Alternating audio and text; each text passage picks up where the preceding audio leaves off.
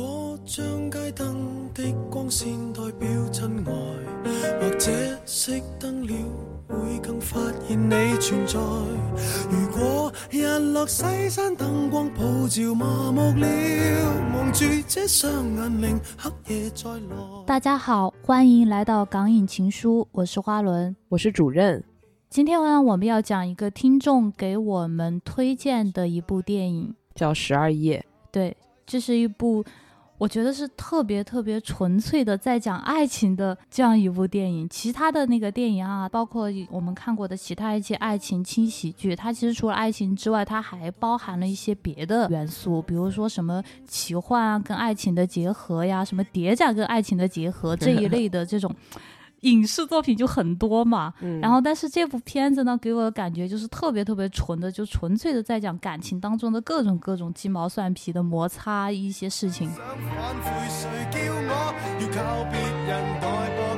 对，花轮觉得跟《志明与春娇》比起来怎么样？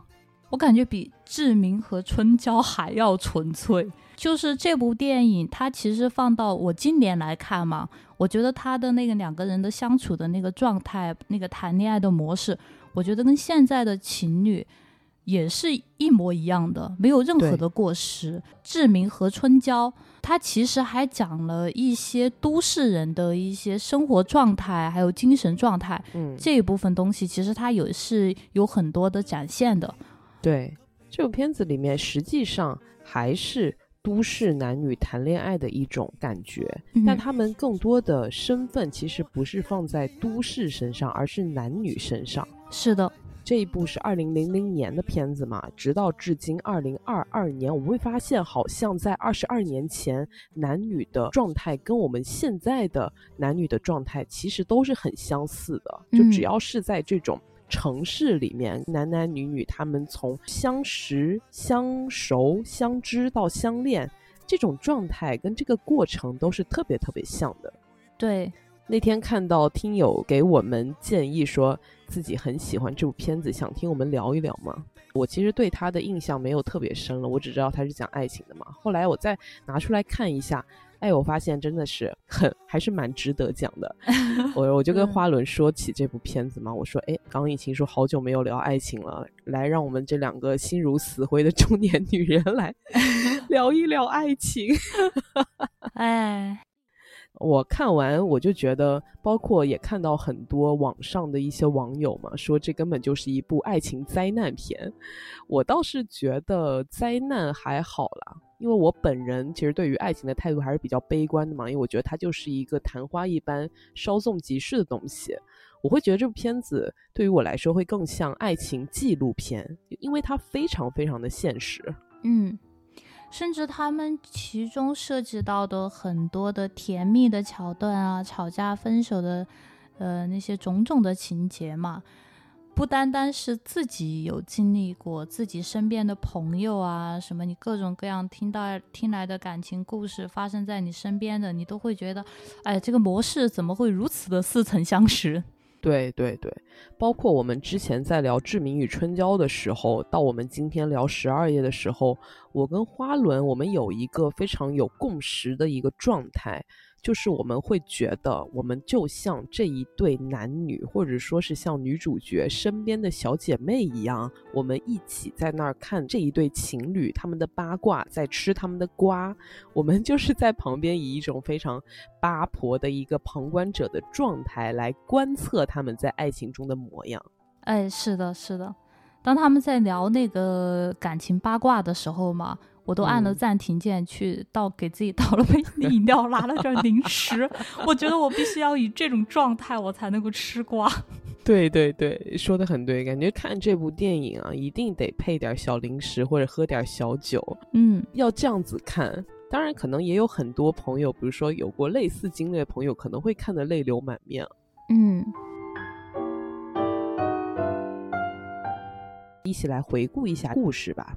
它概括起来就像是一个港版的花束般的恋爱，哪没有那么文艺啊，或者说是港版的一个罗曼蒂克消亡史，就是一对男女他们从相恋到分手的过程。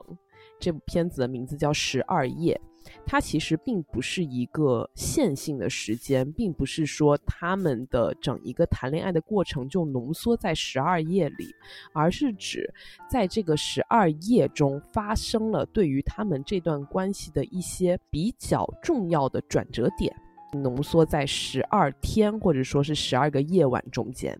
嗯这部片子的开篇实际上可以算是它的一个序，算是它的第零页，还没有进入到第一页。开篇呢，主要给我们呈现的是一个失恋状态的男人。这个男人是谁呢？是谢霆锋。谢霆锋扮演的这个男人叫阿杰，我们就看到他 很颓、很丧的躺在自己家的沙发上，拨打着没有回应的电话。去旁边干点什么事情，比如说倒水，比如说吃东西，他都要死死的注意着电话的方向。听到有铃声响，就要马上冲过去接起电话。他是一个一直在等待的一个状态。这个男人是在失恋，而且他很想要挽回这段关系。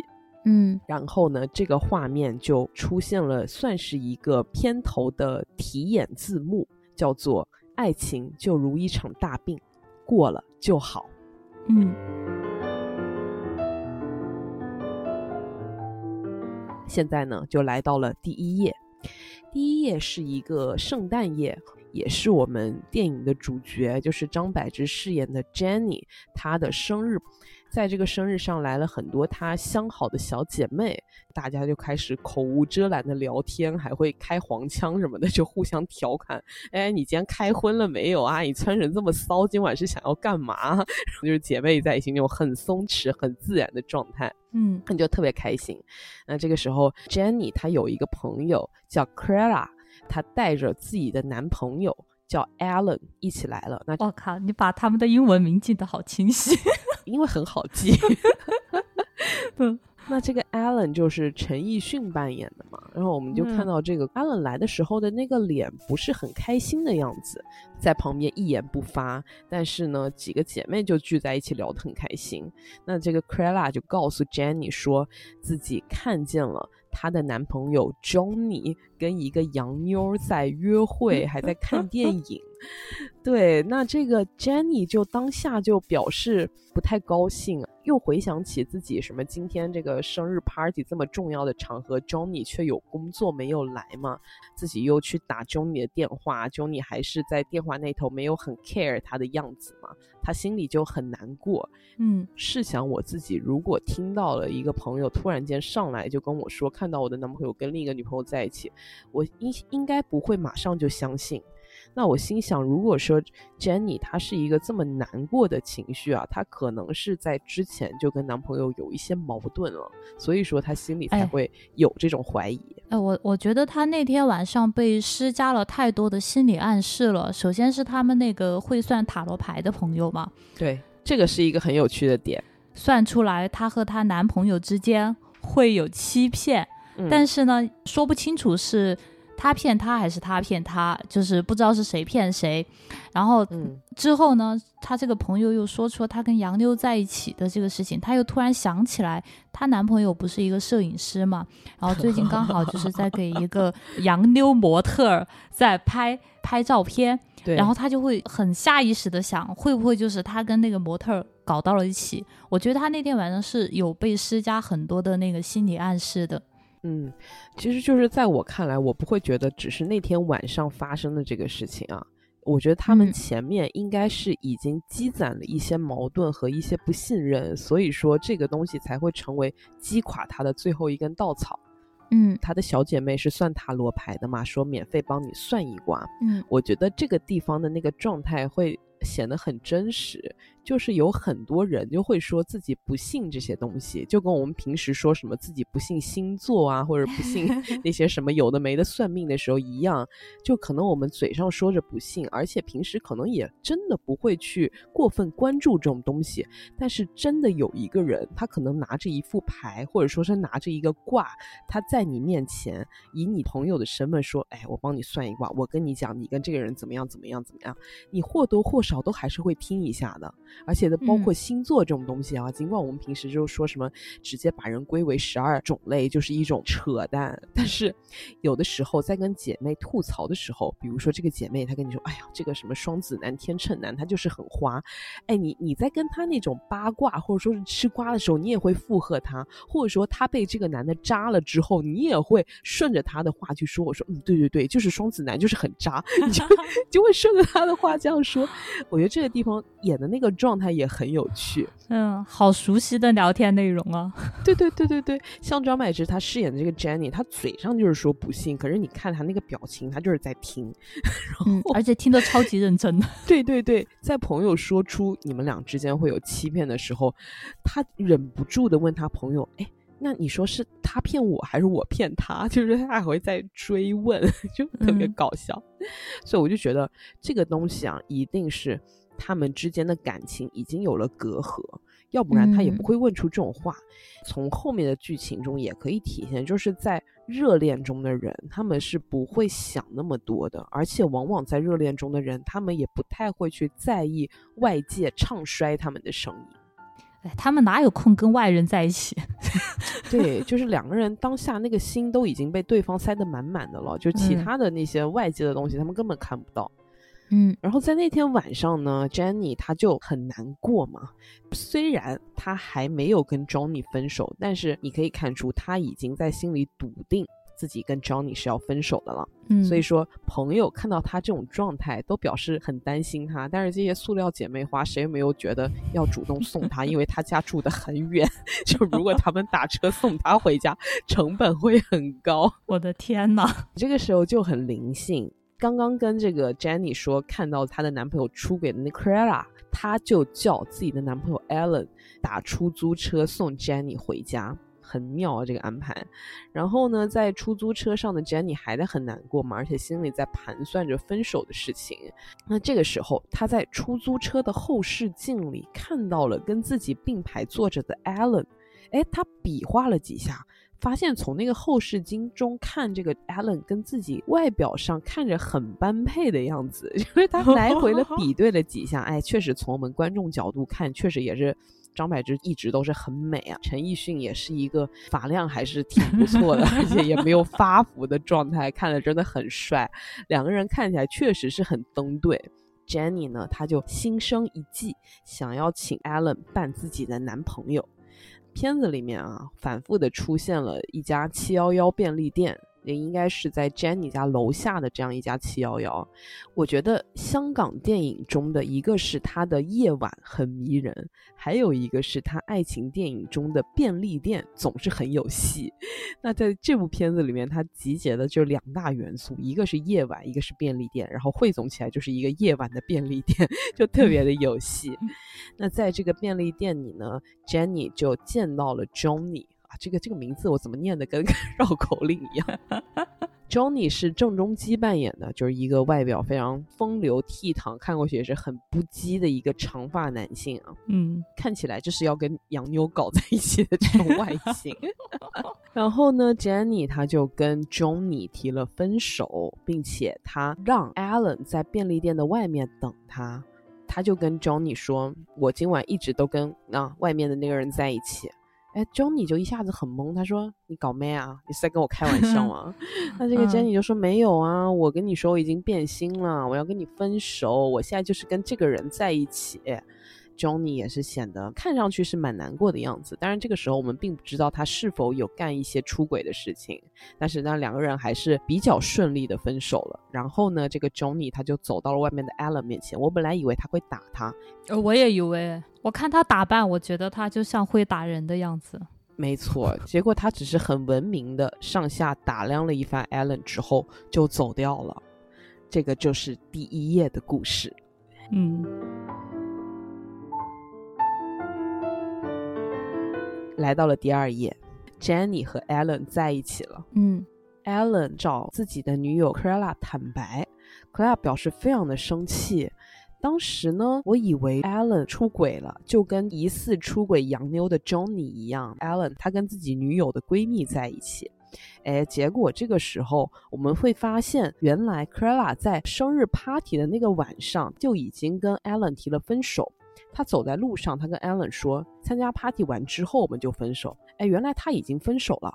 但是呢，当 Allen 今天再去跟 Clara 提起这件事情的时候，女友可以算是前女友吧，表示非常的生气。Allen 这个时候他就表示很不理解，他说：“为什么总是男人的错？” 就意思是这个。他说：“为什么在分手的时候，或者说在吵架的时候，永远都是男的错？为什么你跟我说分手就可以？为什么我跟你说分手就不可以？”就 Allen 也也觉得自己很委屈，嗯，分手的时候很不愉快，但他们还是把这个手给分掉了。Allen 就回去找 Jenny，Jenny 就说：“哎，你觉得我们在一起是不是命运的安排？”因为在 Jenny 的眼里呢，那天晚上如果没有 Clara 来告诉自己说看到了 Johnny 跟一个洋妞在一起，他也不会想要去跟 Johnny 分手。那如果他不是想要去跟 Johnny 分手，Clara 也不会提出让 Allen 去送他。然后他如果说没有这件事情，Jenny 他也不会在出租车上看到 Allen 跟自己的外形很般配，也不会提出让他假扮自己的男朋友。就是这一系列事情，他就觉得都是命运的安排，而且又刚好 Clara 想跟 Allen 分手。就如果说他们没有提分手，可能自己也干不出对不起自己闺蜜的事情。反正就这种种一系列，在 Jenny 的眼里都是上天的安排。这个时候，电影也出现了一行字幕，叫做“小心那些热恋中的人”。因为他们都是疯的，他那个时候的状态啊，我感觉特别像紫霞仙子，就是命中注定的最大嘛，就那种感觉，嗯。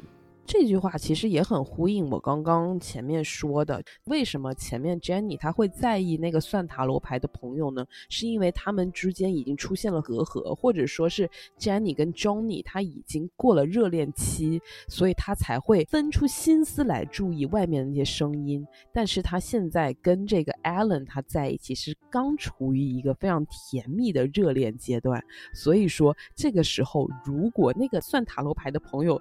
我猜想一下，他再过来说：“哎，你们两个之间不会有好结果。”我觉得这个时候这对男女是不会管他的，他可能根本就不想算，我不想知道。就现在这个状态是，因为我们知道，就是去算命嘛，你肯定是内心有困惑，或你遇到了困难，你才会去想要借助这种手段。当你内心没有困惑，你并没有感感觉自己遇到困难的时候，你其实想不到去求助这些东西的。对。或者说，那个人如果主动找过来，他也会让他走，就表示自己不想听。嗯。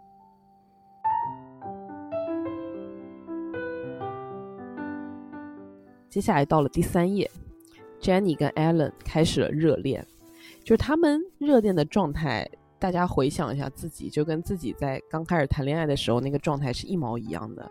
首先啊，无时无刻都想见面。巴不得每一刻都能见到对方，睁着眼闭着眼，好像都能够看到对方的样子。还有一个特别真实的一个地方，就是他们打着那种一点用都没有的电话，就是在那种电话里面，哎，说什么都是情话，就是那种屁都不是，毫无信息量的话，在他们看来都觉得非常的甜蜜。哎，对。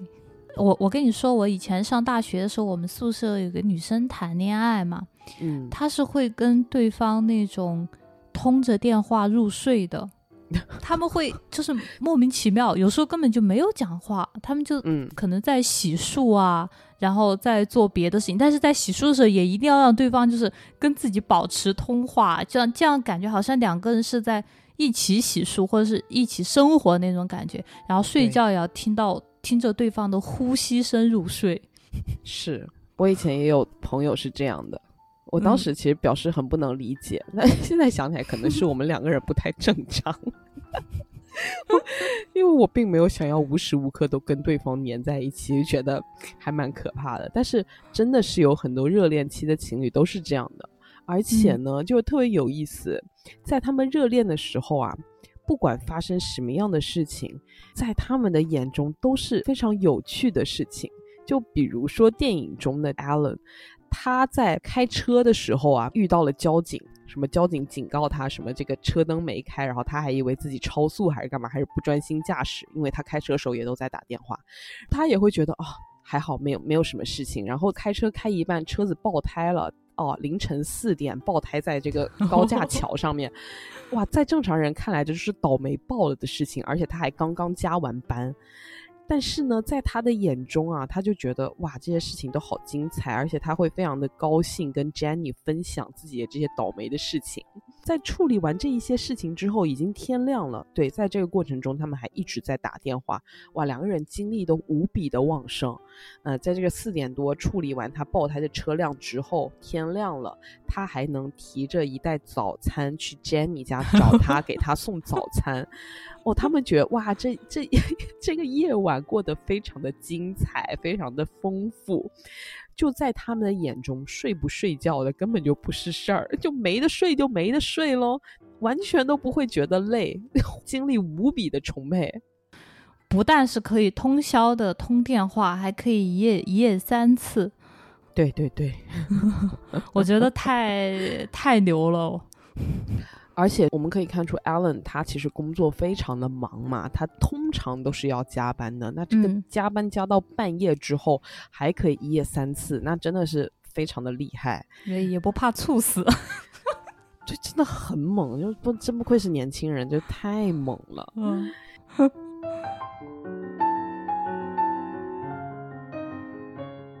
那接下来就到了第四页。他们稍微比刚开始的热恋期又更近了一步，那是什么呢？就是 Jenny 她开始想要了解关于 Alan 的一切。他们在一番云雨之后啊，Jenny 她就问着 Alan，她说：“哎，你有没有什么是我不知道的？”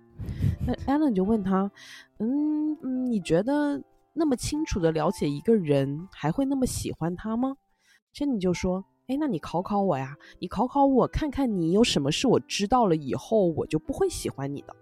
Allen 就说：“嗯，我有蛀牙。”Jenny 就笑说：“哎呀，我早就知道啦，你有口臭嘛。”Allen 他又犹豫了几秒，说了一句：“我有肝炎。”哦，这个时候我们突然看到 Jenny 她 脸色变了，她马上严肃了下来。她说：“ 那有没有复发过啊？啊，那你有没有打针啊？哎呀。”我自己要不要去检查一下？又开始，哎，我当时看这里的时候，我就很好奇，肝炎是个会传染的疾病吗？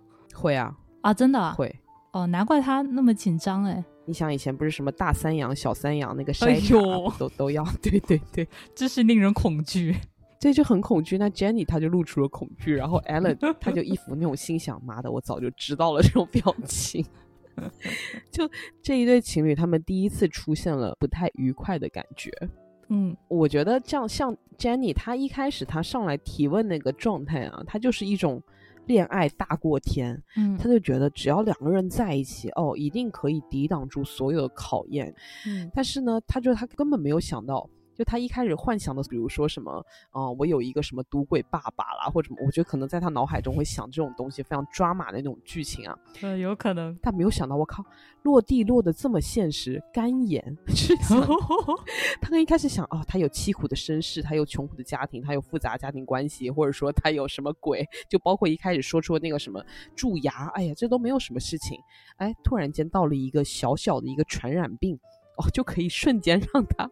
脸色都变了，因为这个东西实在是太现实了。对我，我其实说实话，跟什么呃复杂的家庭啊，还有赌鬼爸爸这些比起来，我觉得肝炎已经是一个比较轻的一个灾难了，因为它是可以治好的，这这不是什么大问题。但是你有一个赌鬼爸爸，那可是一辈子都没办法摆脱掉的。对，但就是因为像这种什么赌鬼爸爸这种看似比较大的这种身份的，或者说是 命运的这种考验啊，是往往会比较喜欢被那些文艺作品拿去用的嘛。它是一个更广泛的一个题材，但是很少会有什么小说或者是 那种作品，他会用什么 肝炎去作为我有新冠。呃，对，啊，对，呃，这个东西是不是就是你就会觉得哇，它真的太过现实了？所以我觉得这个肝炎的这个编排，我真是太喜欢了。就如果说，如果说 Alan 他说出了一些别的那些非常文艺化，可以用来延展，或者说可以用来体现这种爱情升华的元素，嗯，就我觉得可能 Jenny 她还会想自我感动一下，或者说她会觉得嗯无所谓，老娘就是豁出去了，我跟你山无冷天地合。但是 Alan 他说出了肝炎，就 Jenny 一下子就是没有想到怎么会有这么可怕的 一个东西在。嗯，他马上就想自己要不要去检查一下。哎，这里的编排真的是非常有意思。嗯，这个就是第四页的内容，接下来就到了第五页。第五页是讲什么呢？Jenny 准备安排自己跟 Allen 两个人一起去旅行，因为 Allen 他好不容易休了一次假，两个人他们其实在一起之后是没有一起出去玩的嘛。那 Jenny 就想要跟 Allen 一起出去玩，但其实我们可以看到 Allen 好像不是很想去的样子。嗯，因为从 Allen 在机场与 Jenny 会面的时候，他就表现出一副不是很情愿的样子，然后还问他啊，为什么休了假就一定要去旅行啊？Jenny 就反问他，为什么休了假不去旅行呢？就是两个人其实还是在这方面有很大的认知上的不同的嘛。嗯，他们这个时候就已经开始不是很愉快了。Jenny 就跟他说。哦，你这个人好闷啊！Allen 就说：“喂，你刚认识我的时候可不是这么说的哦。”Jenny 就说：“哦，这是像尊佛一样。”这个对话很有意思啊。他有一个细节，就是回想 Allen 在跟他的前女友，也就是 Jenny 的闺蜜 Claire 分手的时候，他就跟 Claire 说：“他说我不想要跟你在一起的时候跟一尊佛一样。”言下之意就是他觉得对方特别没有意思，他觉得跟对方在一起，对方的闷会让自己也闷得像一尊佛一样。但是没有想到，现在是从 Jenny 的口中听到了对于自己很闷的这样的评价。我觉得这个地方也是一个很有意思的映衬。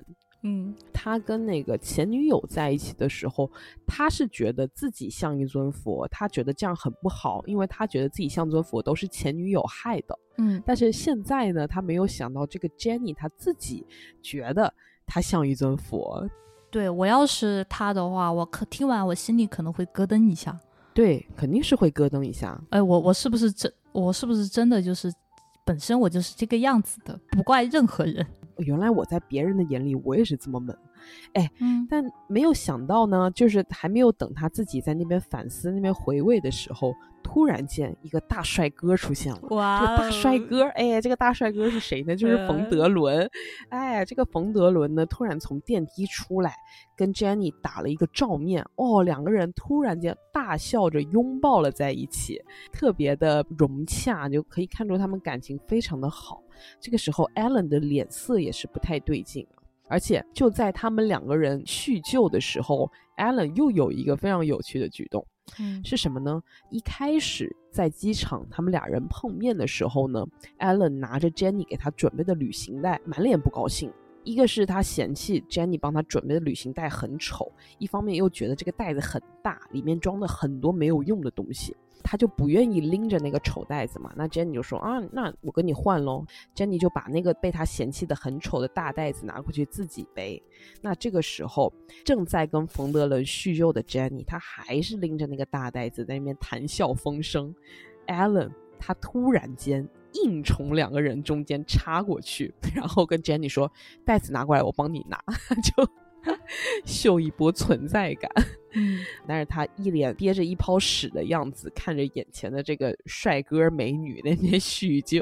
叙旧完了之后，两个人分开了嘛？Allen 还是满脸不高兴，他就一直问 Jenny 关于两个人的事情，还问他说那个男的有没有追过你啊？然后 Jenny 就被他问烦了嘛，他就说有啊，我们还上过一次床呢。哦，那 Allen 就当下就脸色大变。嗯，这个时候你就可以看出。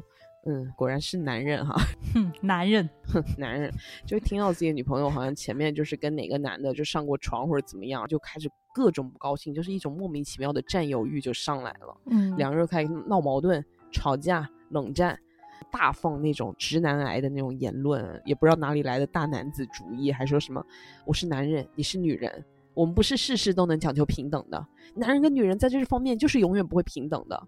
哦，这种人都能骗你上床，我都不知道你在想什么。哎，对啊，他这个言论，我还仔细思考，我还还仔细的思考他说的话，我发现他说说的所有的话，哈，逻辑全部都是自相矛盾和冲突的。对，哦，非常奇怪。对呀，对呀。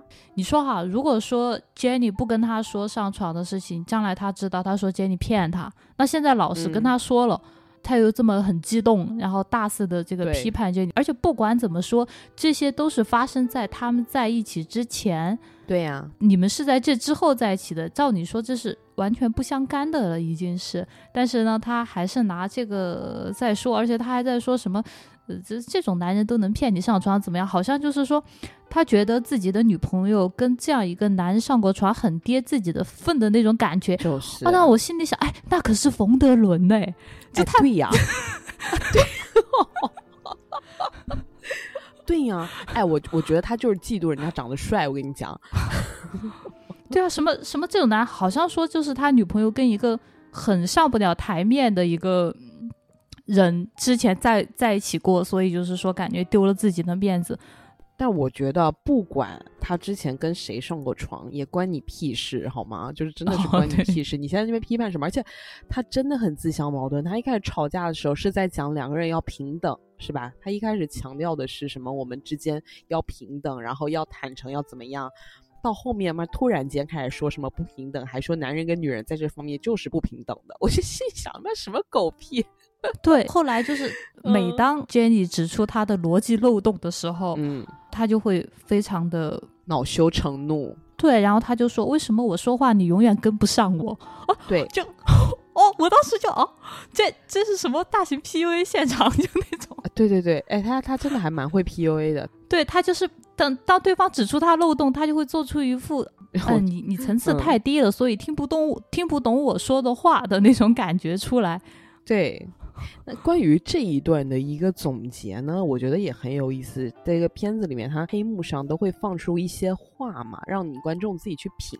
我觉得关于这一段的总结特别有趣啊。这句话写的是：男人的尊严都放在女人的其他男人身上。对，就尤其是当其他的男人看过去还比你高出不少的时候，哇，你这个时候一种莫名其妙的自尊心的就会上来。嗯，其实如果说是两个都是普通人之间，就会产生这种感觉，就是如果我的女人的曾经有过的其他男人什么什么样，然后呃，一般来说，这个男人会对他女朋友的其他有过的男人评头论足一番。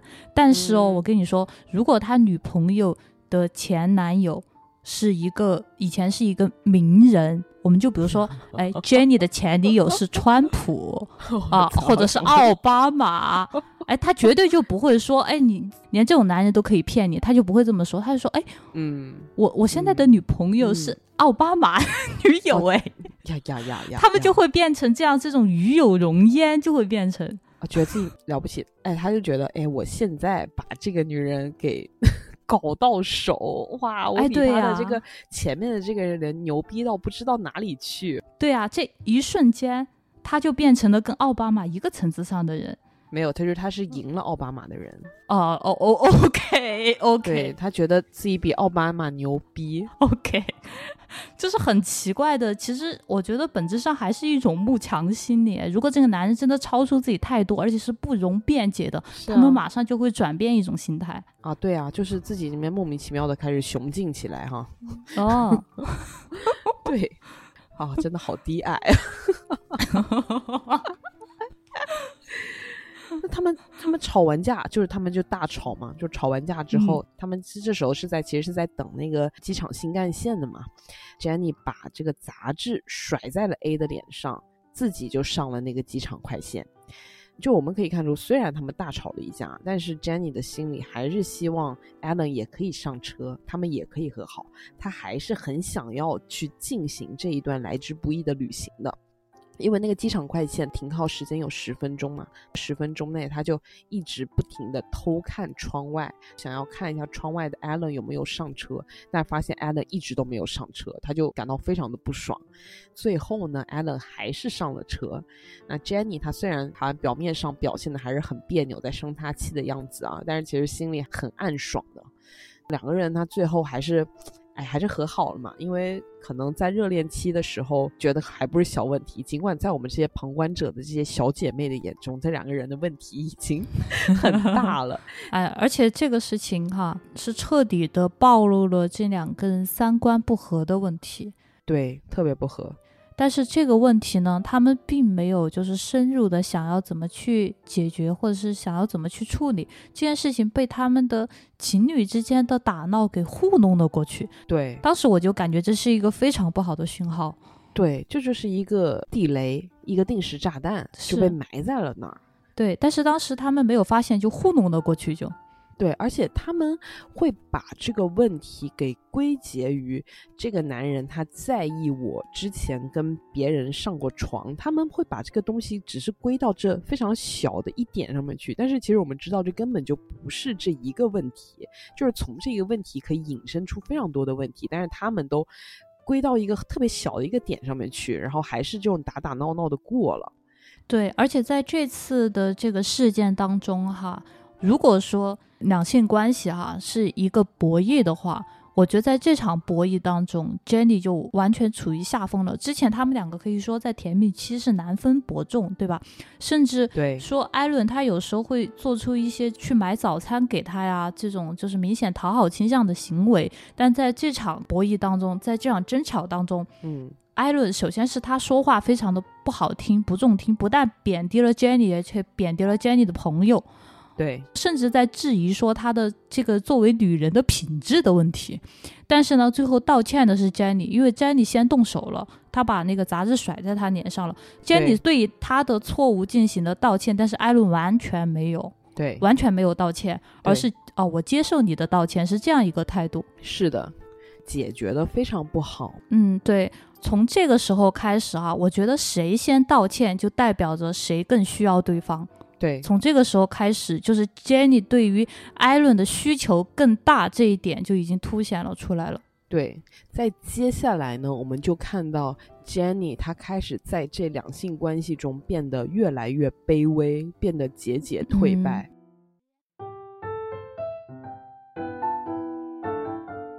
接下来就到了第六页，Allen 他要带着 Jenny 出席自己公司的舞会，Allen 就到 Jenny 家里去接她。他在这过程中一直在不满意 Jenny 的穿着。一开始他们都已经出门了，Jenny 她穿了一条蓝色的裙子，但是我们就看到 Allen 的表情很怪。Jenny 她一开始并没有察觉出有什么异样，无意中的问了 Allen 一句：“哎，你觉得我的裙子好不好看？”Allen 就是说：“嗯，你还有其他裙子吗？”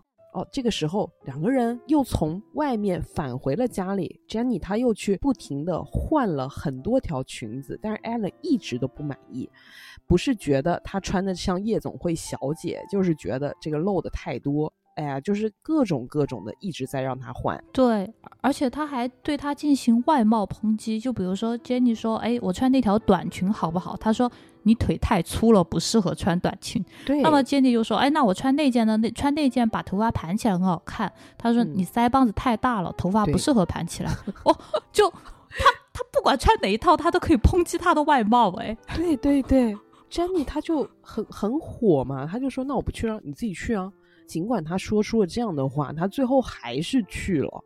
最后他们终于出发了。Jenny 她穿了一条非常朴素的黑裙子，她就说：“你知不知道这条裙子不是我的？”Allen 说：“无所谓的呀。”Jenny 说：“但是我有所谓啊。你究竟喜欢我什么呢？如果我不是现在这个样子，你在一开始会不会和我在一起？”Allen 说：“你不是这个样子，那你就不是你了。”Jenny 说：“如果你不是你现在这个样子，我一样会喜欢你。”Allen 这个时候显得很得意，他还笑着说：“嗯，不奇怪啊。”哦，对，Jenny 又接着说：“他说，就算你什么都没有，我也会喜欢你。你不要再那么讲我了。”Allen 就嗯，Allen 就嗯了一声。他并不知道 Jenny 跟他说这番话是个什么意思，也没有想要去细想这番话是什么意思，而且他也没有想要接他的话。他到现在他还是没有反思自己刚刚的那些问题，那完全都没有在想。嗯，是的，我感觉他就没有往心里去，因为在他心里面这件事情最终已经解决了。既然已经解决了，就没有必要再去想。其实很多就是，呃，男性的思维他确实是这样的。如果这个问题没有解决，那么是值得他们想一想的。那如果已经解决了，就没有必要再去想了，而且这只是一件小事。对那番话他根本就不会过脑子。女方有很多话，她其实是想要通过这番话来点你一下，或者让你想多一点。但是很多 男性的那种单线思维，只是只想那一层，他根本就不会去想这番话到底是个什么意思。没有，是啊。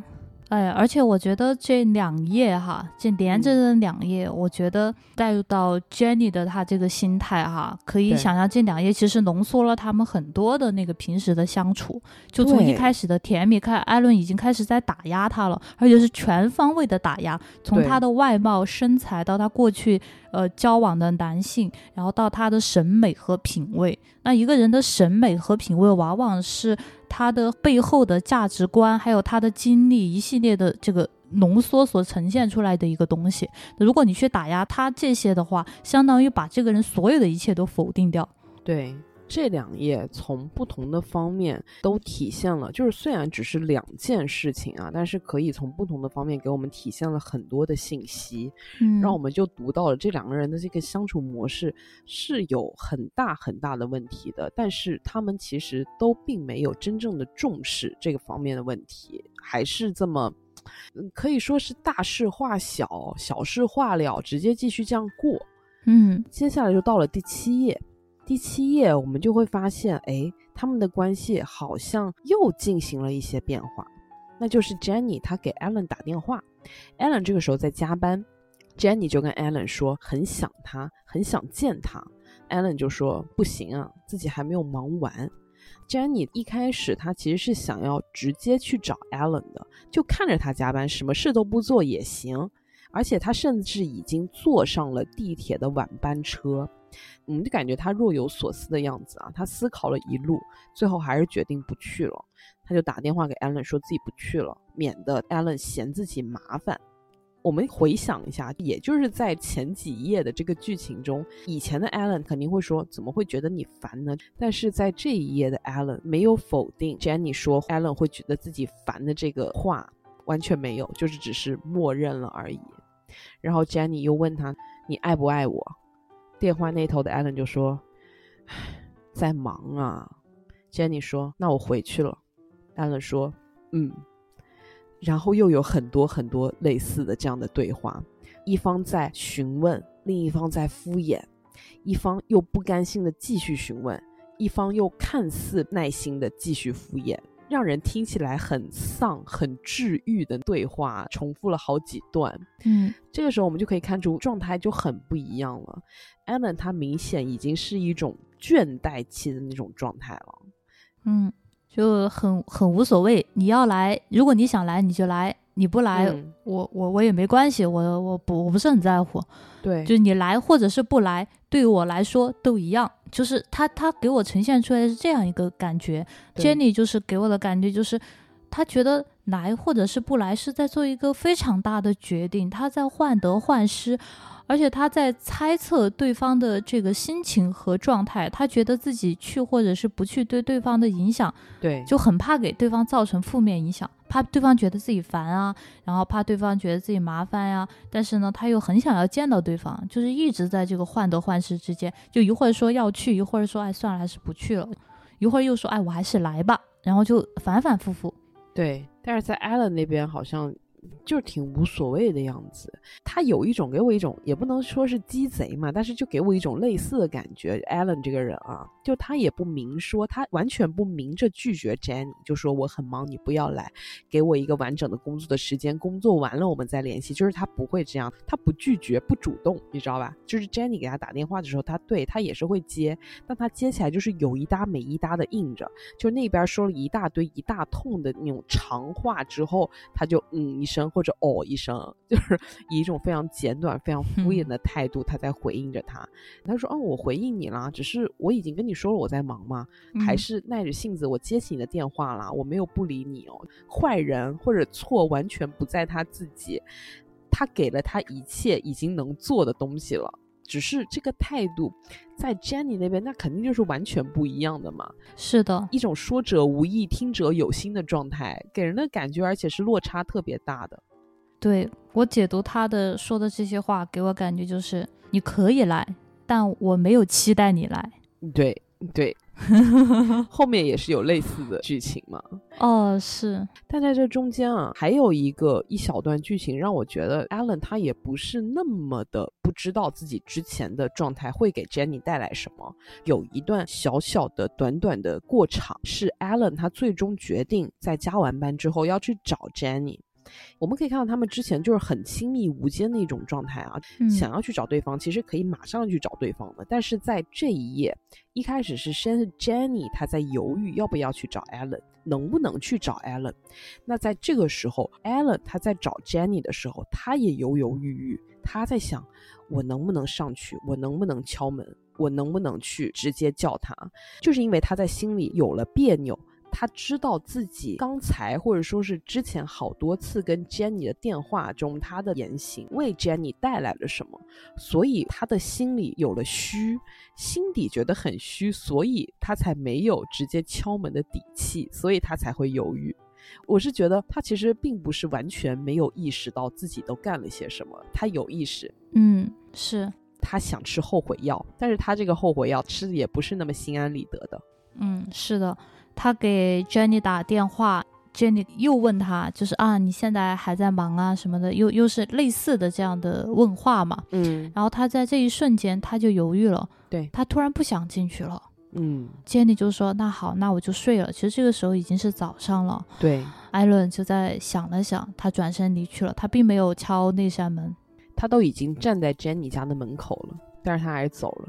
嗯，我是觉得他那一瞬间哈，艾伦，我觉得他应该是有点怕了。我觉得，嗯，像他们这个对话哈，就感觉 Jenny 把他连得非常紧。他本来是想做出一些补偿行为的，但是他怕这个行为让 Jenny 把他连得更紧。对他这一瞬间他怕了，他退缩了，他就走了。对，门内的那个女人，她显然是没有睡，等了他一个晚上。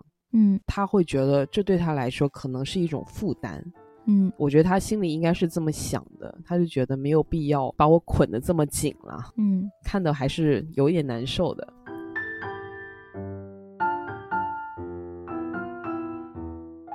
然后就到了第八页了。第八页是什么呢？是 Jenny 她去帮 Alan 拿自己的电脑，因为 Alan 他之前有一部电脑出现了问题，送修了。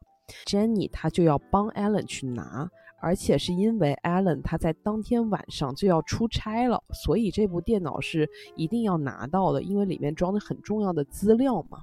但是呢，当他到了维修中心之后，发现那里已经在关门了，波折很多。Jenny 在那边苦苦哀求人家让他开门啊什么的，受到了很多白眼，给那边的人也添了很多的麻烦嘛。反正 Jenny 就觉得自己很委屈。嗯，他还是顺利的拿到了电脑之后呢，很开心，哎，去去找 Allen。那没想到他看到 Allen 的时候，Allen 他正在跟一群同事准备去吃饭，他就很意外嘛，就把 Allen 叫了过来。Allen 漫不经心的跟他说啊，我们出差改期了，刚啊我们一直在开会，所以我就忘了告诉你一声了。Jenny 勃然大怒，他非常非常的生气，然后他就把手里的一堆东西塞给了 Allen。Allen 就赶紧把他拉住，他说喂。你又怎么了？Jenny 就没有理他，就还是甩手要走嘛。Allen 就赶紧就是拉住他，示意他等一等，意思是自己要回过头去跟同事说一声，然后再来找他。这个地方也很妙，Jenny 她虽然很生气，她想要马上就走嘛，但是呢，她看到 Allen 要她等一等的时候，她居然还是等在原地，因为她要等 Allen 过来追她哄她。哦，这个地方好真实啊，这个表现，对不对？就是我觉得这个细节好有意思。然后她就在原地等，对，她就在原地等 Allen，但是她还是一个很生气的状态嘛，她就质问 Allen，她说。为什么你永远都不会欣赏我替你做的事情？Allen 说：“我根本没有让你替我做那么多事情啊。”他指着手中的内裤，那个内裤是 Jenny 帮他买的嘛？他指那一袋内裤，他说：“内裤我自己会买，电脑我也可以叫我的秘书或者叫我的助手帮我拿，这些都不用你替我做啊。”Jenny 就说：“那还不是因为我疼你啊？”Allen 说：“疼人不是这么疼的。”哦，他们两个人都觉得自己很辛苦，Jenny 也觉得自己好委屈，Allen 也觉得自己被骂的很委屈。对，就是在这一夜矛盾大爆发，然后他们分手了。其实那个当时 Jenny 就说分手，他说分手的时候，我感觉他还是带着试探性的说分手。对，如果这时候艾伦马上就挽回啊，就说还是不要，或者是怎么样，我觉得可能两个人会再拖一段时间。但是艾伦他并没有就就就就表现出非常舍不得，我不能失去他的那个状态。他表现嗯出是什么？他说我也没有想清楚。嗯，说明什么？就是说明他当时的那个说这句话，还有包括他当时的表情和神态，给我的感觉就是，其实这件事情哈、已经在他心里提上日程了，他在考虑，而且他不是今天才开始考虑的，他早就在考虑分手这个问题了，但是他还没有想清楚，他只是没有想到这一天会被 Jenny 提出来。对，这个反应哈，我觉得任何一个就是恋爱中的女人都是能够感知到的。当时我觉得 Jenny 一定是相当的心碎了，而且她也觉得可能这段感情确实，如果说他对方已经在考虑这件事情的话，这件事情就已经是走到了尽头。我觉得他们那天晚上所有的对话全部都是暗藏杀机的，就是那种，好吧，就有非常多的就是话外话在里面。对。而且我认为，如果那个晚上 Alan 有哄 Jenny 的话，Jenny 他一定会马上原谅他的。嗯不管是从刚才我说 Jenny，她尽管是很生气的想要走掉，但是 Alan 叫她等一等的时候，她还是等在原地。就从这个地方，你就可以看出 Jenny 她还是在等 Alan 来哄自己，来跟自己和好，然后自己再原谅他。他还是一个这样的模式。包括他说出分手的那一刻，他应该是想着 Alan 会马上驳回他，会马上说我们不要分手，都是我错了，你原谅我。他他觉得想象中的情节应该是这样的，但是没有，他没有想到 Alan 就答应他了，就马上就两个人就分手了。那那这一刻，他当然是无话可说啊，因为分手是他自己说出口的，而且如果他再说不行，我后悔了，那就会显得他自己更没有尊严。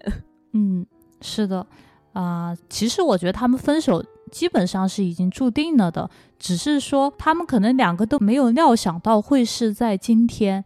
嗯，而且会是以这样一种方式，是以最俗套的大吵大闹，然后分手这样子来收尾的。嗯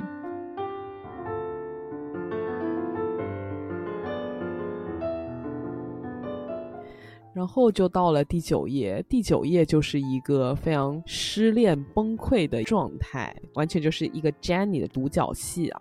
失恋之后崩溃、大哭、后悔、纠结这样一个反复的过程，也开始不自信，自己是不是一无是处，是不是没人没有人要，是不是自己的恋情就会不顺利，还在那边问朋友说：“啊，我要不要去找他？”他就是想要朋友给他一些肯定，但是他那个朋友卢巧音非常铁血。如此清醒。对，Jenny 就问他，他说：“你说如果我去找他会怎么样？”然后卢乔英说：“他只会让你更难过，就是一个人间清醒的状态。也得亏是身边有这样的朋友啦，才会让他没有真的去找他。我觉得蛮好的。就是事实的时候，还是要有一个这样的姐妹在旁边陪着自己，点醒自己，就说一些看似很残酷的话，但其实都还挺对的。啊，但不过那个时候谁能谁能听得进去？他还是听了，他还是没有去找人家了，挺好的，我觉得。啊啊啊啊！对吧是是嗯是，也真实的现实生活当中，我们往往有一些非常不听劝的朋友。头很铁，对对，又再一次被伤害回来。哦对，然后又又会抱你痛哭，然后这次你也不知道该不该劝他。你劝他，回头人家和好了，好像哎，你你显你显得好像在从中挑唆似的那种感觉哈。真的，哎，我就扮演过这种角色，我回想起来真的很尴尬。肯定你你是真心为你的姐妹好嘛，你就劝你的姐妹说这种男的有什么好，你就不要去找他什么的。当下我是那种不管什么对错，但是当下我就是想要给我的好朋友一种力量嘛，我就想要支持他，我肯定是陪着他大骂啊。那我的姐妹她当下也是会跟我那边大骂，我们两个人就一起发泄嘛，我陪着她发泄宣泄她的情绪。但是过两天之后，哎，人家就真的就和好了。这个时候。这个时候我真的就显得很尴尬了，因为因为我当初嗯骂出口的那些话，我不可能当做没有说过嘛。然后我在见到他们嗯两个人一起出现在我面前的时候，我也会觉得，嗯，我会不知道说什么。我我曾经有一个就是姐妹，到后面已经就是反反复复的和好分手很多次了。嗯到后来，我对她的恋情是一句话都不说，一句话，我真的一句话都不说。然后他来求我，他说：“求求你，你骂醒我，求你骂我呀！” 然后我当时，嗯我操！我当时就想，这这，我我当时就心里想，你还是不要谈恋爱了。我当时真的完全带入她男朋友，我觉得真的挺让人窒息的。我那个好朋友，她后面她自己也出轨了，对，就是他们两个人互相出轨，他们互相出轨，然后也也也分手了嘛。哎，我就觉得这不挺好的吗？我也不会去批判他，想什么你什么对感情不忠贞什么时候？我想反正两个人半斤八两嘛，然后最后分手了也挺好的吗？哎，我没想到过了几个月，两个人又和好了。然后我就想，我操，我再也我再也不掺和这种事情了。我的天呐，我再也不掺和了。太复杂了。你说我们看这个十二页哈，嗯，我们是以上帝视角在看这段恋情，所以它很多细节，包括他们之前为什么就是哪些地方不合适，什么吵架，哎，我们都是一清二楚的，对不对？对但是很多时候，往往对方跟我们倾诉的时候，他自己可能隐瞒一些信息，然后美化一些细节，或者很多东西我们压根儿就不知道，就很难很难去说。嗯，对，当你的好朋友过来跟你寻求这种情感依托的时候，你肯定是要站在他的那一方的，你肯定是嗯不管客观的事实，你肯定先要在主观的在情绪上面支援他的。但是这终究还是别人的事情，而且当他以自己的立场跟你说出一面之词的时候，那肯定都是自己没错，肯定都是对方的错嘛。这个时候，嗯，你能做的选择只有一个，那就是支持他。你不可能站在这边去反问他，哎，你肯定在这个关系里面也有错啊。你作为他的朋友，你不可能说出这样的话。我觉得说出这样的话，你真的也是显得你这个人很怪、很残忍，对吧？但是人家到最后又和好的时候，你这个时候你是真的就是无语，嗯，你不知道你自己付出的感情去哪里寻回。对当然没有批判我朋友的意思，就他幸福开心就好。哈哈哈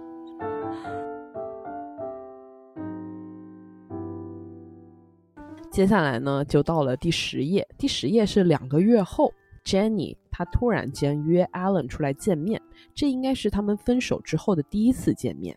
那他们在这个咖啡厅见面呢，Jenny 她就进行了一个内心的大剖析，潸然泪下，非常的真情，也非常的动人。他讲了自己前一个月他去英国培训，这个是他一个升职的大好机会，并且他也在英国的期间疗了自己的伤，感觉自己现在的心态挺好的。哎，对对对，在英国这段期间，我突然之间明白为什么之前陈奕迅不是为什么之前艾伦那么骄傲。他说，就是以前你说过，如果你谈恋爱会带你的女朋友去见你的导师嘛，那我就去了你的学校，呃，我在你的学校食堂吃饭什么的，然后他会给一个那个艾伦的学校的一些镜头嘛，嗯，然后我这个时候突然大吃一惊的发现，哦，原来艾伦是剑桥的毕业生。对。从他在那个公司里面那个地位，你也可以看出来，他是一个高层嘛，是一个挺厉害，就是有嗯自己的秘书，有自己的助理这样的一个，嗯，嗯职场成功男士吧，嗯，是，嗯，挺骄傲的一个男人嘛。只有奥巴马配得上他。呀呀呀呀！对对对对对对对对。然后呢，这个 Jenny 她经过这一个月的英国之旅啊，她觉得自己成长了很多，而且她可以坦然的面对了自己的内心嘛。她就跟 Alan 她说：“我可以很诚实的说，我知道自己之前真的是很喜欢、很喜欢、很喜欢你，而且我们的分手让我很受伤、很受伤。”他以一种非常坦诚的状态跟 Alan 剖析自己的内心，哭得很动人。说完一大段话之后，抬起头来，发现 Alan 已经在自己的椅子上睡着了。哇，哎，这个状态也超级真实的，就是有很多那个情侣啊、夫妻啊，他们躺在床上，哎，这个嗯女的就有很多心事啊，她嗯想最近我们之间是不是出了什么问题？比如说上次啊，我们是不是可以怎么怎么样？就想了一大堆，说了一大堆，哎，突然身边响起了鼾声，对，好多影视剧中出现这样的场景，包括我们的生活中也经常出现这样的场景。对，包括我自己跟我的朋友在一起聊天的时候，也经常是有这样的情况发生。就是你说了一大堆之后，发现那边已经 没有声酣然入 睡。对对对，睡得非常的香甜。就是行吗？OK。但其实我认为哈，一方在说出这一些话的时候，他其实很多时候也是说给自己听的。嗯我觉得对方的回应其实对我来说并没有那么重要。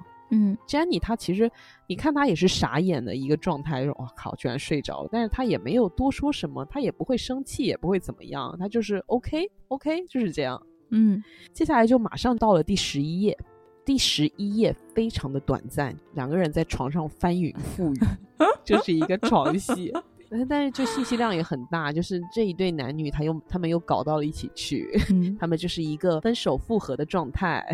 啊，嗯。其实从他之前的那一番剖析哈，咱们也能看出来，就是对于 Jenny 来说，他已经放下了对于 Allen 的那种，虽然他还是喜欢他，但他放下了那种执念，对就是那种想要把对方捆在自己身边，然后无时无刻的要对方来哄着他，然后他要去跟对方待在一起的那种执念。虽然我很喜欢你，但是我我也觉得我们应该是有不一样的这个生活的这个状态。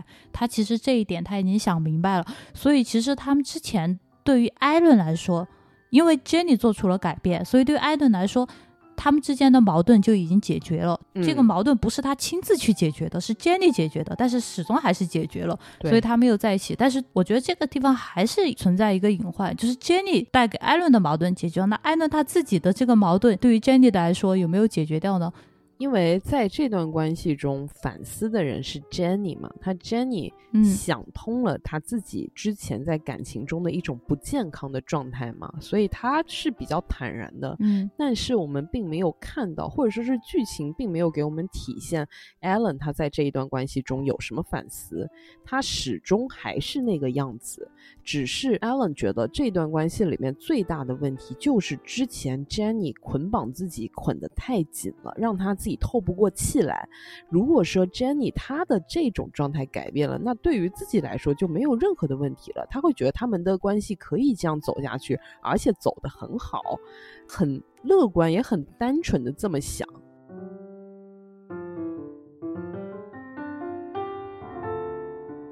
接下来又是两个月之后，到了第十二页，我们看到 Jenny 她正在搬家，因为她被公司调走了，调到夏威夷去，要去那边工作。Jenny 她就去找了自己的前男友，大家还记得吗？就是 Johnny，就是郑中基。哎，她去她前男友的摄影工作室里面，准备拿回自己以前的东西嘛。Johnny 开车把她送走，他们在车上很坦然的聊天，因为好像两个人对对方都没有什么感觉了嘛，分手也看似和平，所以说他们就能够很坦然的聊起一些以前的事情。Jenny 就问他：“你的女朋友现在怎么样啊？”Johnny 说：“嗯，哪来的女朋友？什么女朋友啊？”Jenny 就说：“嗯，就是你的那个洋妞啊，还是你们已经分手啦？你又有新的女朋友了吗？”Johnny 就说：“嗯，哪来的洋妞？我根本没有跟什么洋妞在一起过。”啊，Jenny 就发现自己好像误会 Johnny 了。之前只听朋友一面之词，但是他也根本就没有找 Johnny 问清楚，因为他在跟 Johnny 分手的时候，就直接是宣称自己变心了，他并没有去指责问对方是否变心，他只是想要嗯在这段关系中宣示自己的胜利。他觉得我先说出口，我就不会是受伤的那一个。一定是我先劈腿的，嗯我才甩了你。他就完全是这种模式。但是他在这嗯一年多过后，他回过头来去真正想要问清楚真相的时候，他才会发现，好像一开始自己就错了。一开始 Johnny 好像根本就没有犯错，哇哦是我的固执己见才造成了这段关系的完结。，Johnny 真的是好无辜啊！而且嗯同时我也觉得，就是说天道好轮回啊。就如果说她当时她那个朋友不去造她的谣，她的男朋友也不会被 Jenny 就是抢走。哎也也不算抢走，就是对，是他朋友自己把。对他朋友当时也不是真心想要分手，就是耍脾气。但是呢，他偏偏在那天晚上造了这个谣、嗯 o k 那之后就促成了后面就是她没有办法再呃挽回自己男朋友这件事情。对，就是命运太有意思了。嗯 Jenny 她听完 Johnny 的话嘛，她就若有所思。后来呢，她下了车之后，收到了 Allen 的电话。就 Allen，我们可以看出他的脸上是一种很幸福的状态，而且 Alan 他也打算从自己的公司离职，他可能也要去夏威夷工作，就是要陪着 Jenny 嘛。你就可以看出 Alan 这个时候他是陷入关系的那一方，而且呢，他还在电话中对 Jenny 说 “love you”，这是他片子中第一次说到 “love” 这个词，就是第一次表示自己爱 Jenny。但是呢，Jenny 挂完电话之后，她突然间不想要再见 Alan 了。他看到马路对面的 Allen 在找自己，找不到自己，疯狂的拨打自己的电话，但是他都没有接起那个电话，而且他在躲着 Allen。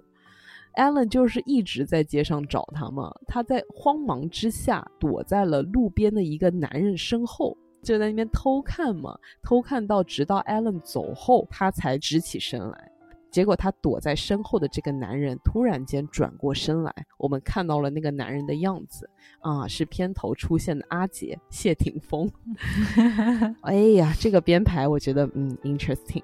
嗯，接着这对男女。阿杰跟 Jenny 就开始攀谈了起来。阿杰就跟 Jenny 说：“哎呀，我以前也是这样跟过自己的女朋友啊，什么的。”他们就开始有一搭没一搭的聊了起来，并且我们可以感觉出这对男女之间他们的火花开始起来了。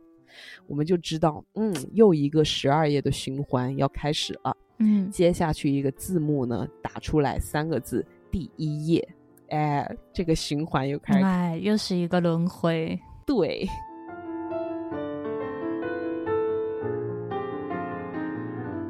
其实谢霆锋就是阿杰，在说他以前也这么跟踪过他女朋友的时候，我觉得还蛮害怕的。但是 Jenny 居然不害怕，我也觉得蛮害怕的，我也觉得。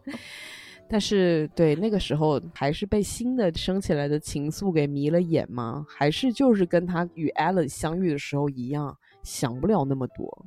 哎，我看完这篇，我就觉得爱情真是他妈的很荒唐的一个东西。而且真的很琢磨不透啊！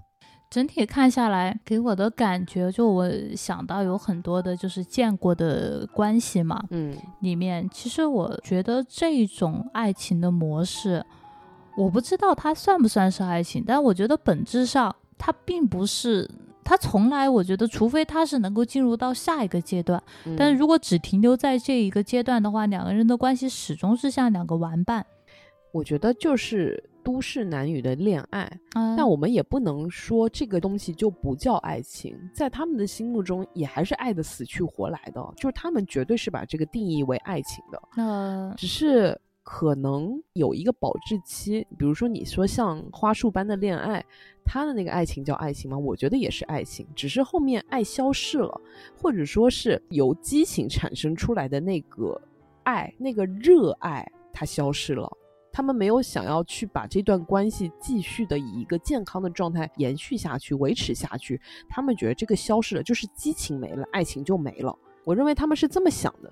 哎，其实像花束般的恋爱也是给我这种感觉。其实这两个人各方面是如此的志趣相投，然后各方面也都是很合拍啊。刚开始，如果他们并不是以恋人的方式开始的，嗯。就像动物一样，到了发情期和求偶期，你必然你就会任何的契机，任何合拍的契机，你都会很自然的进入到那种两亲密的两性关系里面。但如果说刨除掉这个情欲这部分，哈，他们如果说作为一个朋友开始，有可能是一段一生的友谊。对。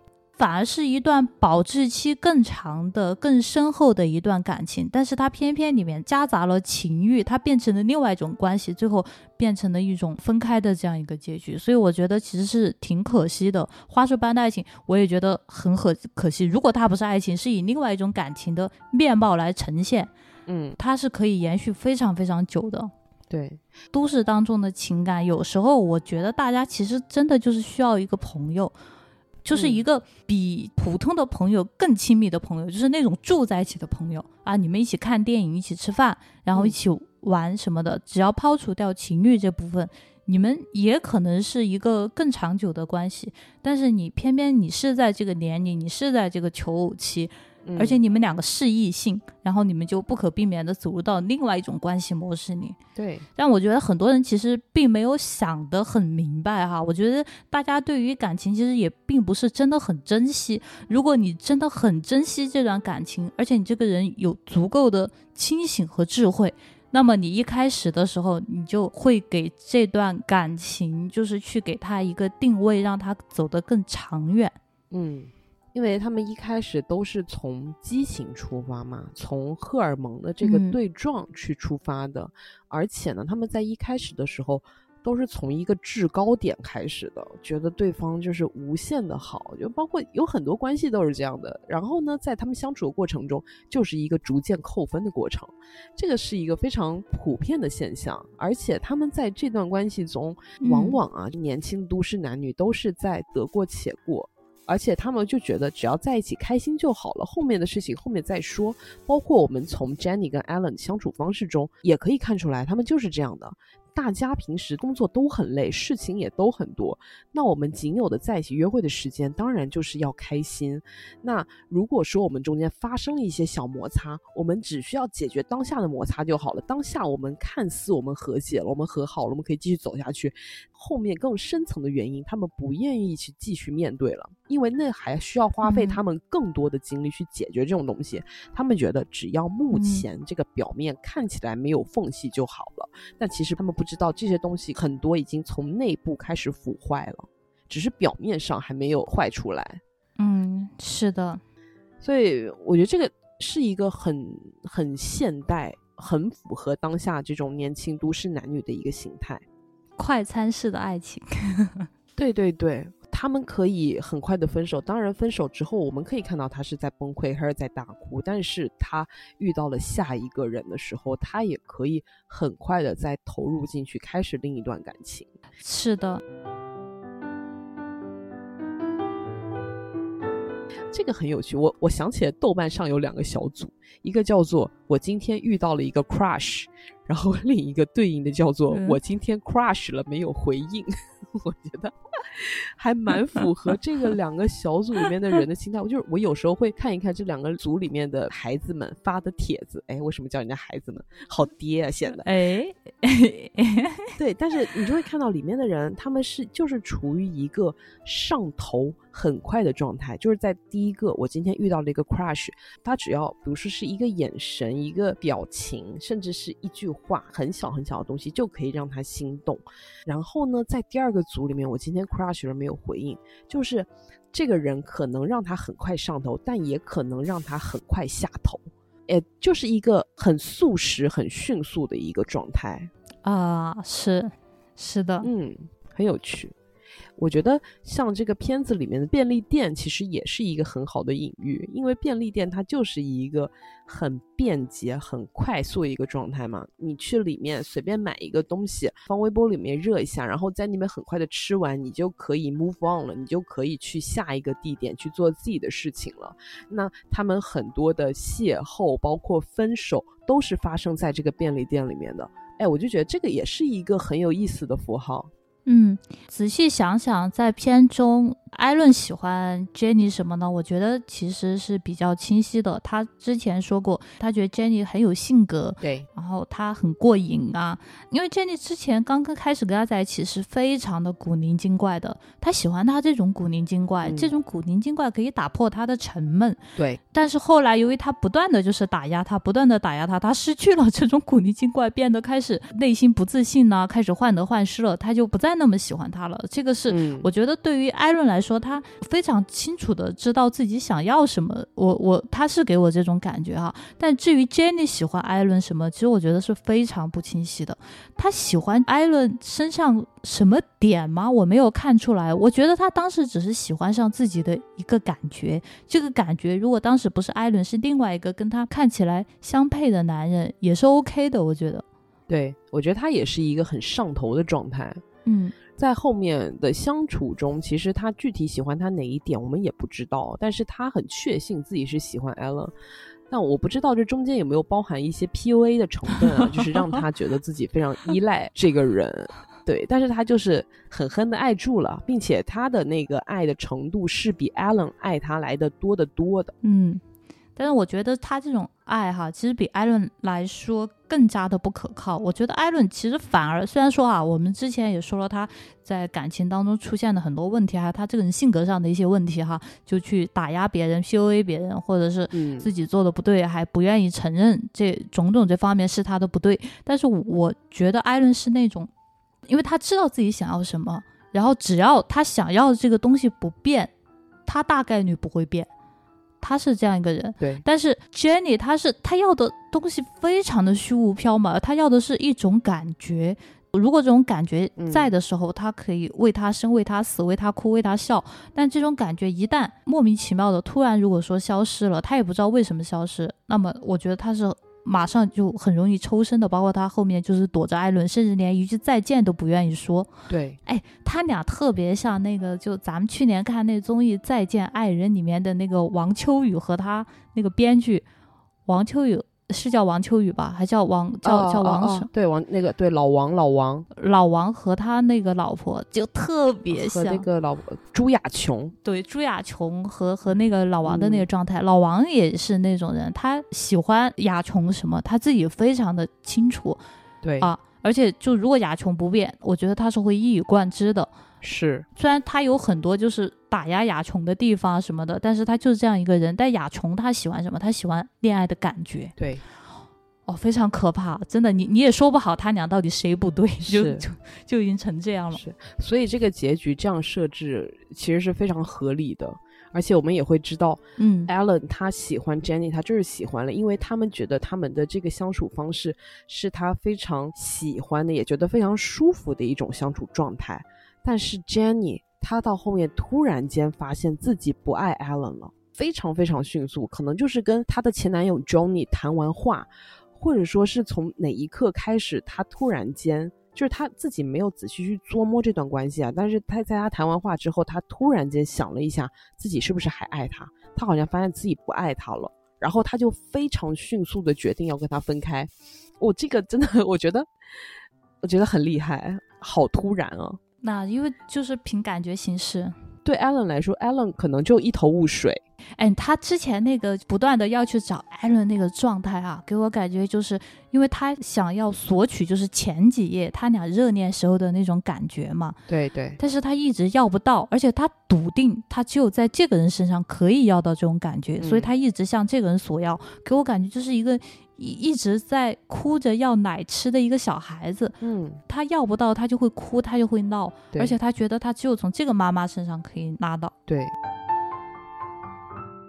而且我觉得这个片子里面还探讨了挺有意思的两点啊。第一点是爱情中的。废话和废话，第一个废话是我 刚刚指的那种热恋期的两个人，他们在一起就是不管说着什么样的没有营养的话，他们都会觉得很好笑、很有意思，会更加喜欢对方。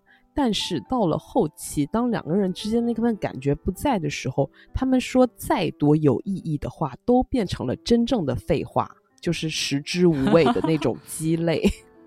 甚至会让人听得想睡觉，真实睡着。是的，这个是很有意思的一个点。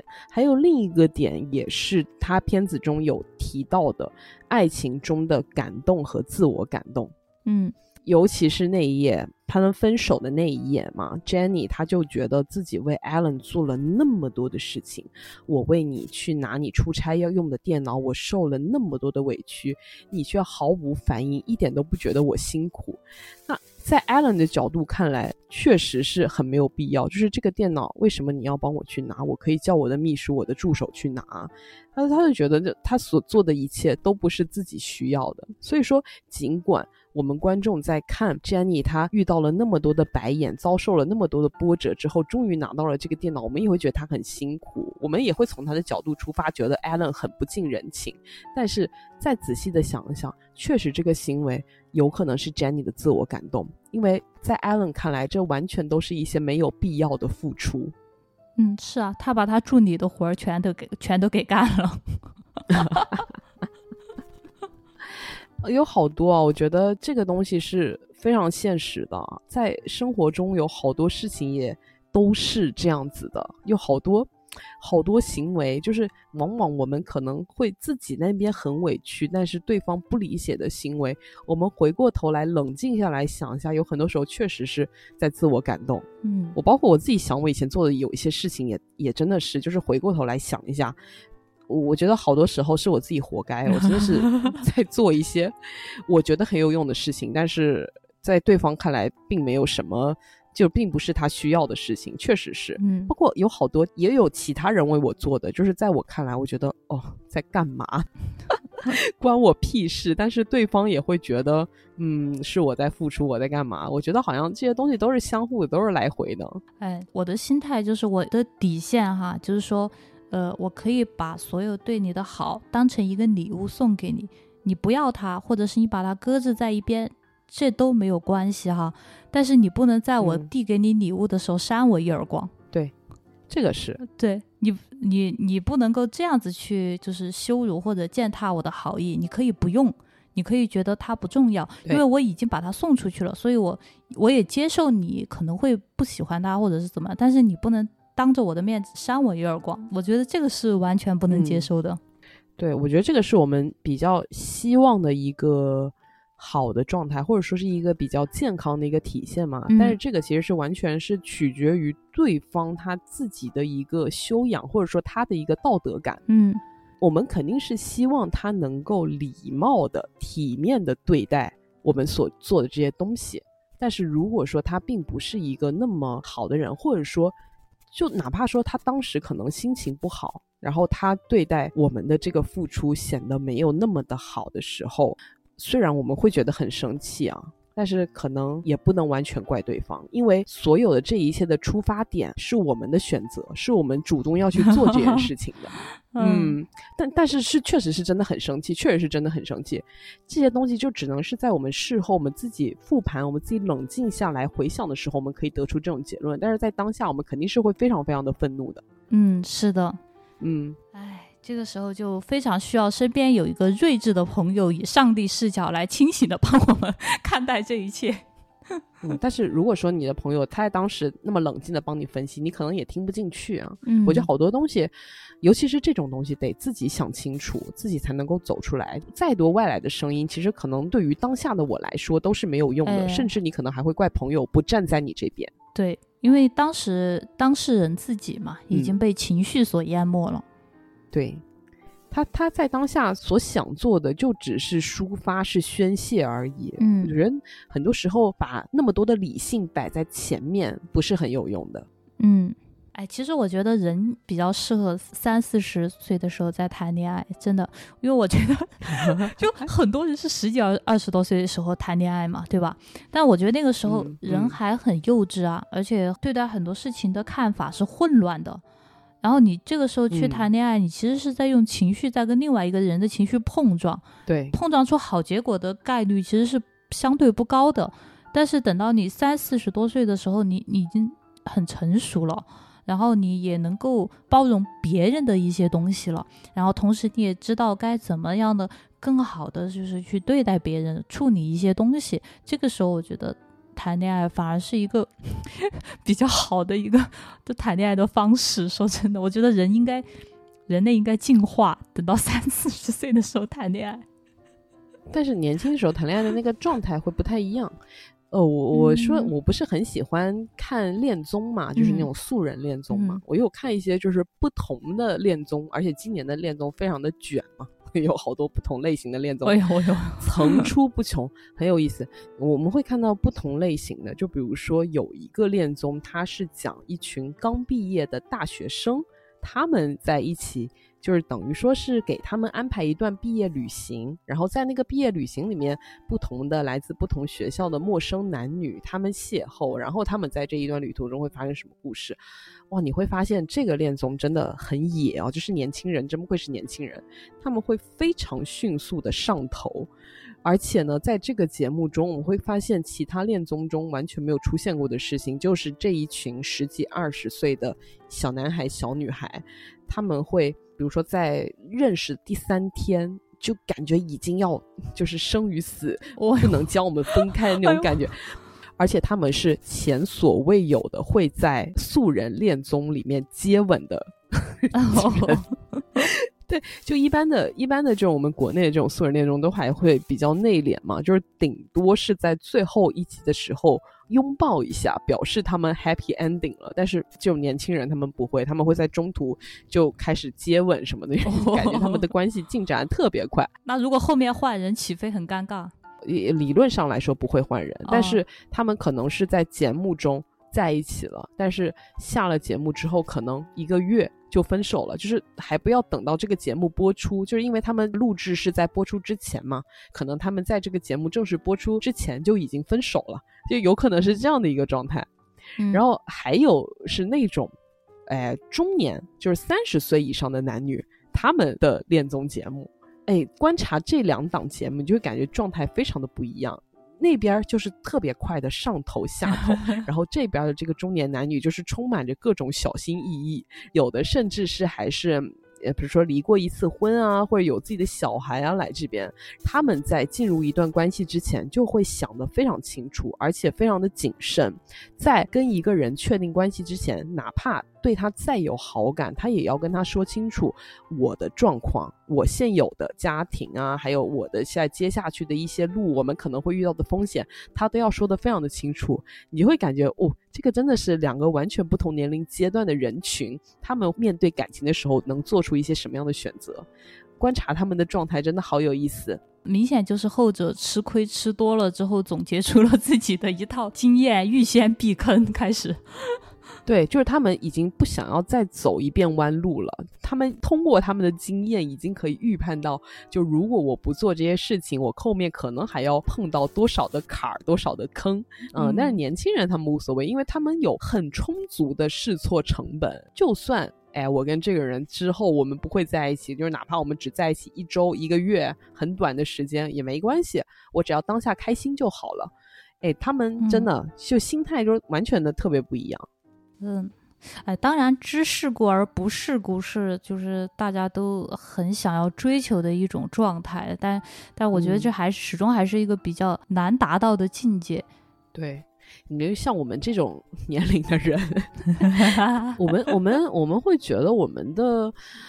怎么说呢？我们的精力有限嘛，我们的时间也有限。就是我不想要再去走一遍我已经知道的老路，就是我已经踩过的坑，我也不想要再走一遍了。就是人不可能在同一个地方跌倒两次。当然，可能有的人喜欢跌倒吧，但是 有很多人还是不太愿意再次跌倒的，所以就会提前的去避免一些情况的出现。嗯，呃，那这期节目呢，我们到这里就结束了。就如果说大家 戛然而止 看了这个片子哈，有什么有什么感想分享给我们，可以在评论或者是加入我们港影情书的粉丝群里面来跟大家一起聊一聊关于都市爱情的话题。对，想要加入我们听友群的呢，可以加主任的微信 x x i n 零零三。备注“港影情书”就可以了，我就会把你拉进我们的群里，大家一起来讨论起来。嗯，好，今天的节目就到这边啦，谢谢大家，期待我们有良好的互动哦，拜拜，拜拜。今天开始新出发吗？流过了吧，忘记了吗？冲沙边餐台的配搭。曾经种花，如今暗哑。谁从屏幕里看从前，而谁停下企我门前？犹如是十八岁的青年，很讨厌。谁人愿伴你到成年？停留进俗世里浮沉，患难被伴。